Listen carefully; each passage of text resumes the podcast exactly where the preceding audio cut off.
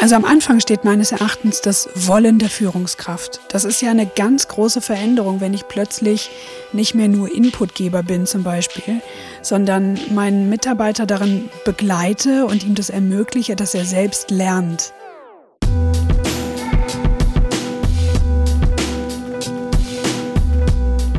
Hallo und herzlich willkommen bei Führung im Fokus, die Kunst im Dunkeln zu sehen. Mein Name ist Marc Eichberger. Heute geht es noch einmal um agiles Lernen im Unternehmen. Wie kommen wir zu einer Kultur, in der bereits ein Lernerfolg als positives Ergebnis gewertet wird? Wie können Mitarbeiterinnen selbst die Verantwortung für ihre Lernmöglichkeiten und Entwicklungspotenziale übernehmen? Und welches Mindset brauchen Führungskräfte, um Lernermöglicher zu werden? Und welche Rolle übernimmt die PE dabei? Diese Fragen bespreche ich heute mit Lernenthusiastin Katrin Eichberger. Sie ist nicht nur eine geschätzte Kollegin und künftiger agiler Lerncoach, sondern außerdem meine Frau. Daher freue ich mich dieses Mal ganz besonders auf das Gespräch. Euch viel Spaß beim Zuhören. Ja, heute wollen wir Licht ins Dunkel bringen und zwar bei dem Thema Lernen, etwas, was ständig passiert und doch selten beleuchtet wird. Und ich freue mich riesig, dass ich mich heute mit dir als Kollegin unterhalten darf. Hi Katrin, willkommen in unserem Podcast. Hallo Marc, ja, danke schön. Moin. Du, ich erlebe regel nicht immer, aber regelmäßig erlebe ich folgenden Auftragsablauf in Unternehmen, wenn es ums Lernen geht. Irgendeine Führungskraft sagt an irgendeiner Stelle, dass man irgendetwas anders machen soll. Daraufhin wird PE beauftragt, entsprechende Trainings rauszusuchen oder Anbieter, die genau diese Lücke schließen sollen. Dann wird dieses Angebot gemacht von Seiten der Personalentwicklung und dann gilt es per Order Mufti für die Führungskräfte des Unternehmens eben genau diese Trainingsschulungen, Workshops, Seminare zu besuchen und äh, vielleicht auch noch deren Mitarbeiter dort dann natürlich hinzuschicken, was wiederum bedeutet, dass sowohl Führungskräfte die Mitarbeiter freigeben müssen mhm. und auch freigeben wollen müssen sollen, aber auch dann die Mitarbeiter nachher dort sitzen, die also die Empfänger dieses Inhalts sind und jetzt das also zu lernen haben, damit künftig das Unternehmen so und so aufgestellt ist. Und die Nele Graf, mit der ich mich ja unterhalten habe, die hat das, ähm, diese Reihenfolge umgedreht. Mhm. Die hat ja gar nicht den Mitarbeiter als letztes Glied der Kette praktisch gesehen, sondern als erstes. Also den Mitarbeiter als Erstverantwortlicher für seine eigene Personalentwicklung. Danach die Führungskraft, die die entsprechenden Rahmenbedingungen dafür schaffen muss, soll und da, hoffentlich darf. Und last but not least, dann als letzten Punkt erst die Personalentwicklung, die, genau. die dann etwas ermöglicht. Ja. Spannender Ansatz, finde ich. Absolut. Das also kehrt die Rolle der Personalentwicklung und auch die Verantwortung für die Führungskräfte und die Mitarbeiter auch, also eigentlich für alle drei Beteiligten, einmal komplett um. Ähm, dass es vielmehr dazu hingeht, dass die Mitarbeitenden viel mehr Selbstverantwortung haben, wenn es um eigene Lernmöglichkeiten oder Kompetenzlücken oder Potenziale geht, die es da äh, zu, zu erweitern gilt. Die PE wird dadurch vielmehr zu einer Stelle, bei der Nachfragen einkommen, einlaufen, wirklich viel mehr. Was, was können wir tun, um da Kompetenzen zu erweitern, statt dass die die Angebote liefern. Und die Führungskraft dazwischen, ja, wird Lernermöglicher. Da können wir gleich ja nochmal drauf zu sprechen kommen. Ja, sehr gerne. Ich würde mir diese drei einzelnen Player in diesem Spiel, diese Kettenglieder nochmal genauer anschauen. Gerne natürlich jetzt auch als Vertiefung für das, was wir mit Nele Graf besprochen haben. Mhm.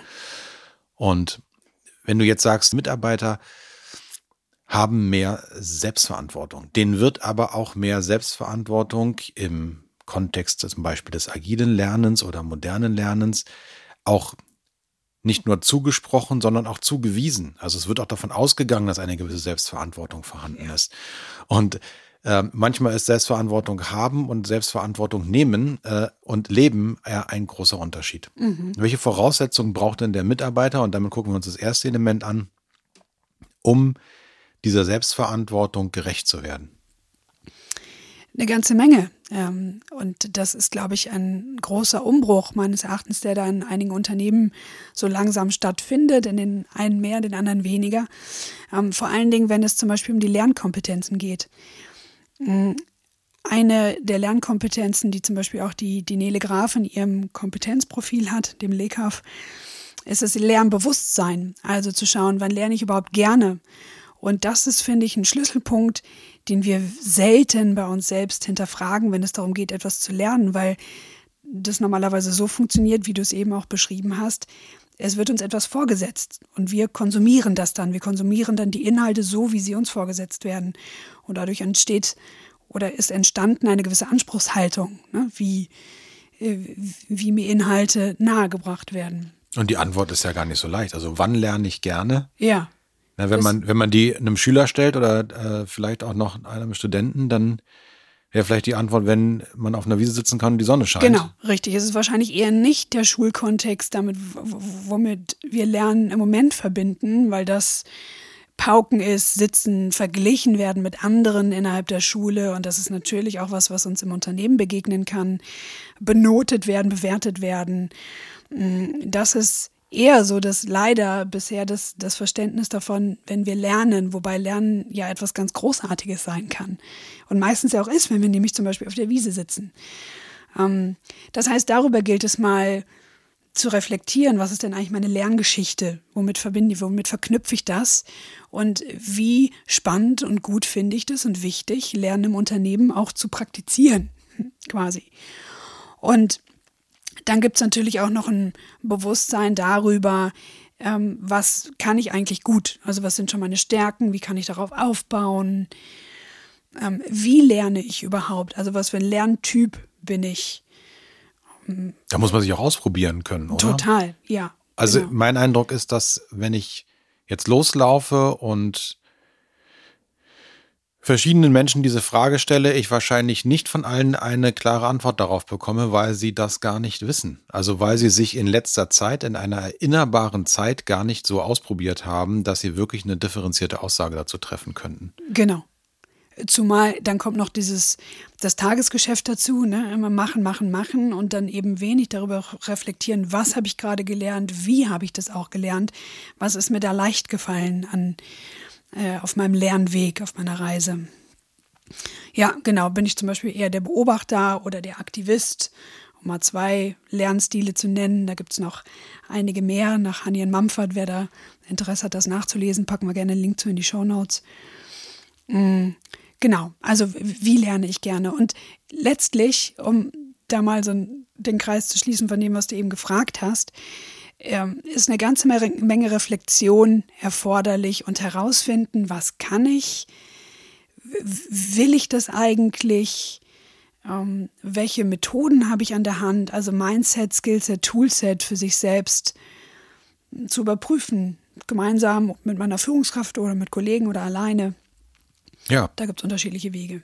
Oder eben, also wenn du sagst, äh, Reflexion ist ganz wichtig, dann mhm. ist ja unsere Erfahrung, ich glaube von jedem, dass Selbstreflexion eine sehr feine Sache ist, aber sie geht eben immer nur so weit man sich selbst reflektieren kann. Also sie blendet die blinden Flecken aus. Mhm. Ja? Also Selbstreflexion kann die eigenen blinden Flecken ja nicht entdecken, sonst wäre es ja eine andere Reflexion, Rückspiegelung. Und da, das ist der Moment, in dem wir ja auch ansetzen mit unseren Umsetzungsbegleitungen bei der PTA. Ja. Na, wo wir dann eben hingehen und durch entsprechende Fragestellungen nicht nur Selbstreflexion ermöglichen, strukturiert und effizient, sondern eben auch noch Perspektivwechsel ermöglichen, sodass also Selbstreflexion erweitert wird und damit auch noch die, die eigenen blinden Flecken mit beleuchtet werden können. Genau. Und äh, das ist der Moment, in dem wir dann eben viel Umsetzungsbegleitung machen und Menschen in ihrer manchmal eher auch auf Doppelrolle begleiten, ne? nämlich Führungskraft auf der einen Seite und auf der anderen Seite ist der Mensch ja gleichzeitig auch Mitarbeiter mhm, meistens. Ne? Genau. Ja. Das heißt, Umsetzung, also eine Begleitung der Umsetzung des Gelernten aus unseren Trainings, ne? um da genau die Nachhaltigkeit reinzukriegen. Ja, das ist, und da kann man zum Beispiel schon gut Lernkompetenzen dann auch gemeinsam feststellen, reflektieren, ähm, um da sicherzustellen, dass das, was im Seminar besprochen wurde, auch tatsächlich Einzug in die Praxis erhält. Das ist uns ja ganz wichtig an der Stelle. Dazu sind wir da. Absolut. Dafür sind wir als Berater da. Genau. Aber auch die Führungskraft ist dafür da, um das, was in dem Unternehmen intendiert wurde, jetzt zu können, zu lernen, zu entwickeln, eben auch auf die Straße zu bringen. Das ja. heißt also auch die Brücke zwischen diesem Unternehmenswunsch oder dem, der Situationsnotwendigkeit und der tatsächlichen Lernaktion des Mitarbeiters entweder zu bauen, ihn da drüber zu führen oder zumindest die Rahmenbedingungen zu geben. Und mhm. da sind wir jetzt bei der, bei diesem zweiten mittleren Kettenglied mhm. dessen, was wir vorhin besprochen haben, nämlich der Führungskraft. Was sind denn aus deiner Perspektive besonders wichtige ja, Tätigkeiten, Eigenschaften auch einer Führungskraft, die im Sinne des modernen Lernens Mitarbeitern zur Seite steht. Ja, letztlich der, der gleiche, derselbe Dreiklang wie beim Mitarbeitenden, nämlich Mindset, Skillset, Toolset. Also am Anfang steht meines Erachtens das Wollen der Führungskraft. Das ist ja eine ganz große Veränderung, wenn ich plötzlich nicht mehr nur Inputgeber bin zum Beispiel, mhm. sondern meinen Mitarbeiter darin begleite und ihm das ermögliche, dass er selbst lernt und wie er das Ganze tut. Das verändert Fragen, die ich stelle, das verändert Gespräche, die ich mit den Mitarbeitenden führe, meine ganze Haltung äh, gilt es da zu hinterfragen als Führungskraft. Auch das Thema psychologische Sicherheit ist da total wichtig. Also, wenn mein Mitarbeiter sagt, das kann ich noch nicht, ähm, wie reagiere ich denn dann meistens? Na, also, und da sind ganz feine Nuancen in unserer Körpersprache ja schon sehr aussagefähig und wirkmächtig bei unserem Gegenüber. Insofern ist das eine Frage, die sich eine Führungskraft darstellen kann, ähm, wenn ich, wenn, wenn sie damit anfängt. Mm, ich glaube, klein anfangen ist da erstmal total wichtig. Großdenken, klein anfangen.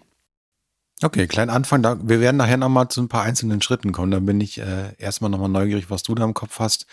Und auch zum Schluss werden wir nochmal ein paar Dinge mitgeben, ähm, wo man dann direkt morgen mit anfangen kann, ja, mhm. um, um das Thema Lernen auf dem anderen Niveau selbstverständlich zu machen. Aber gönnen wir nochmal den, den kurzen Exkurs in das, was wir äh, Lean Leadership nennen oder was eben früher das äh, Toyota-Prinzip ähm, ja so benannt wurde. Wenn man sich die echten Wurzeln dessen anschaut, dann ist Denken, Lernen und Kommunizieren mhm. die Hauptaufgabe von Führung um Mitarbeitern Denken, Lernen und Kommunizieren im Unternehmen zu ermöglichen. Das heißt, es war schon selbstverständlich, ja. wurde aber durch das ähm, viele Einflechten des tayloristischen Gedankenguts bei uns immer wieder in den Hintergrund gerückt und sozusagen als zwingende Notwendigkeit. Wozu hat das geführt? Es hat dazu geführt, dass wir manchmal noch ganz automatisch immer im Ergebnisdenken verhaftet sind. Mhm. Das fängt ja in der Schule an und später auch im Unternehmen. Also man muss lernen, um ein Ergebnis zu haben. Das heißt, es zählt immer der Ergebniserfolg. Gar mhm. nicht so wichtig, wie man da hinkommt. Also, dass überhaupt gelernt wird. Ne? Also du ja. bist gut, wenn du lernst. Genau, du bist, du bist gut, wenn du lernst, ist eigentlich meines Erachtens bisher gar nicht selbstverständlich, nee. sondern du bist gut, wenn du ein gutes Ergebnis ablieferst. Mhm. Wenn du dazu lernen musst, okay, dann sieh zu, dass du es kriegst, mhm. beziehungsweise dann müssen, muss man halt gucken, woher dir das gebracht wird, das ja. Wissen. Ja, also Lernen ähm, und Lehren auch als Konsumgut äh, gedacht, wenn es denn drauf ankommt. Aber nochmal zurück zur Ergebnisorientierung. Das ist das, was sehr vorherrschend ist. Mhm. Abliefern und das, wie du zum Ergebnis kommst, spielt keine große Rolle. Aber eine ganz wichtige Haltung meines Erachtens dahinter ist, dass das der Lernerfolg an sich, das erfolgreiche Lernen bereits ein positives Ergebnis ist. Ja. Und diese innere Haltung dann rüberkommen zu lassen und vielleicht sogar ein Unternehmen zu etablieren, das ist ein richtig großer Schritt. Absolut. Das ist ein richtig großer Schritt. Der lässt sich auch schon ein wenig im Kleinen gehen, wenn wir mal aufs Toolset schauen. Äh, wenn ich als Führungskraft ja, gerade zu Beginn einer solchen Veränderung noch stärker begleite und meine Mitarbeitenden zusammen mit der PE zu einem Lunch and Learn zum Beispiel einlade. Aus verschiedenen Abteilungen, dass die Menschen da, da gibt es unterschiedliche Möglichkeiten und Formate, wie sich das umsetzen lässt, aber zum Beispiel, dass die Menschen, die Mitarbeitenden ähm, einmal im Monat zusammensitzen in der Mittagspause und ein Projekt aus einer Abteilung vorgestellt wird. Ähm, und es kann jetzt sein, dass da jemand sitzt, der sagt, hm, da habe ich jetzt gerade gar nichts von, ist sehr interessant, das zu sehen, aber es bietet keinen Mehrwert für mich. Das kann auch sein, dass derselbe Mitarbeitende in der nächsten, im nächsten Meeting mit anderen Menschen zusammensitzt und da dann denkt, oh, guck mal, das könnte ich genau hier erzählen, dass ich das auf diesem Lunch and Learn erfahren habe ah, okay. und äh, Synergien genutzt werden können. Ne? Also da ist ja auch das Ergebnis ist dann am Ende eine genutzte Synergie, ja super, hat für den Einzelnen in dem Moment aber jetzt keine wahnsinnige Kompetenzerweiterung bedeutet. Und trotzdem ähm, so eine Art Multiplikatoreffekt mhm. praktisch per Zufall. Ja? Genau, ja. Weil es geht. Ja, genau. Okay, verstehe. Kann natürlich auch wesentlich direkter wirklich zu seiner Kompetenzentwicklung beitragen, das ist klar, aber ja, es ist kein, kein Muss. Okay. Das heißt aber auch, dass dieses Handeln der Führungskraft im agilen Kontext dann bedeuten würde, den Mut zu haben, abteilungsübergreifend Menschen anzuschreiben, um deren Zeit zu bitten, einen Raum zu organisieren oder sich dabei von PE auch unterstützen zu lassen, wie auch immer, aber etwas zu tun, was sie bisher nicht getan hat. Mhm. Menschen um Kooperation zu bitten und die noch nicht mal an ein möglichst effizientes Ziel zu knüpfen. Also ich kann ja nicht sagen, nach Ende des Lunches haben wir drei Prozent mehr von dem gesteigert. Ja. So, sondern unabhängig davon losgelöst den Mut zu haben, ähm, Menschen zur Kooperation und zum Austausch zu bewegen. Und das ist ja in manchen Unternehmen, gerade in tradierten Unternehmen, schon fast ein Unding. Wie kommt der dazu, einen meiner Mitarbeiter einzuladen? Ja, ja da gibt's dann gleich richtig Ärger. Ähm, meistens natürlich unausgesprochen. So, und diesen Mut muss man haben, sich ja. vielleicht auch dieser gewachsenen Kultur in gewisser Hinsicht zu widersetzen, um neue Selbstverständlichkeiten entstehen zu lassen. Und nichts anderes ist ja Kultur, die Menge der Selbstverständlichkeiten, was nicht mehr hinterfragt wird, sondern einfach mal gemacht wurde und jetzt wie selbstverständlich gemacht wird. Ja. Und ich glaube, hier ist ein Nele Gras Statement auch wieder ganz passend. Ne? Also es kann nicht nur top-down funktionieren, sondern auch bottom-up. Also aus beiden Richtungen braucht es diese Veränderung in der Lernkultur, im Verständnis, was Lernen bedeutet, wie es gelebt wird im Unternehmen. Also die Führungskraft kann das ansteuern, die PE kann das Ganze unterstützen ne, durch entsprechende Strategien, ähm, durch Lernraumermöglichung, ähm, Bereitstellung, Unterstützung. Das Ganze gibt vielleicht einen Beitrag im Intranet, was auch immer, um das transparenter zu machen. Und damit sind wir bei der PE, dem dritten mhm. Glied in der Kette. Was ist genau die Aufgabe von PE deines Erachtens? So sagte schon viel Unterstützung äh, mhm. liefern. Wie kann so eine Unterstützung aussehen? Nehmen wir mal an, wir gucken jetzt einen Film über ähm, Mitarbeitende in der Personalentwicklung. Was machen die? Was können die liefern? Was werden die gefragt von Führungskräften ähm, im agilen Lernkontext? Ja, ähm, also der Führungskräfte ja selbst meistens eher am Beginn stehen von solchen Lernveränderungen, wird, wird die PE meistens hm, nach meiner Erfahrung nach den Rahmenbedingungen gefragt. Wie stellen wir die Rahmenbedingungen her im Unternehmen? Wie ermögliche ich das, dass plötzlich Zeit für, ne, du sagtest es eben schon, für Lernen aufgebracht wird und nicht für meine sonstigen produktiven Tätigkeiten. Genau. Ähm, das ist das eine. Und natürlich auch die Begleitung und Unterstützung bei der Entwicklung der Lernkompetenzen. Also in der PE gibt es beispielsweise Lerncoachings und Lerncoaches, die genau dazu da sind. Teilweise sogar schon erleben wir bei unseren Kunden, dass die dezentral arbeiten, sprich in den Abteilungen sitzt die Personalentwicklung ja. und dort die Führungskräfte direkt unterstützen bei, bei der Mitarbeiterführung ähm, in den entsprechenden Themen. Und ja. Ja, ein Trend, den wir, den wir jetzt sehen, also ja. wo wir auch unterstützen, auch als, als PTA, diese Dezentralisierung, so sie denn Sinn macht, so zu gestalten, dass äh, die Personalentwickler Unterstützer sind für Lern- und Entwicklungsprozesse, die mit den Führungskräften gemeinsam und den Mitarbeitern gestaltet werden. Ja.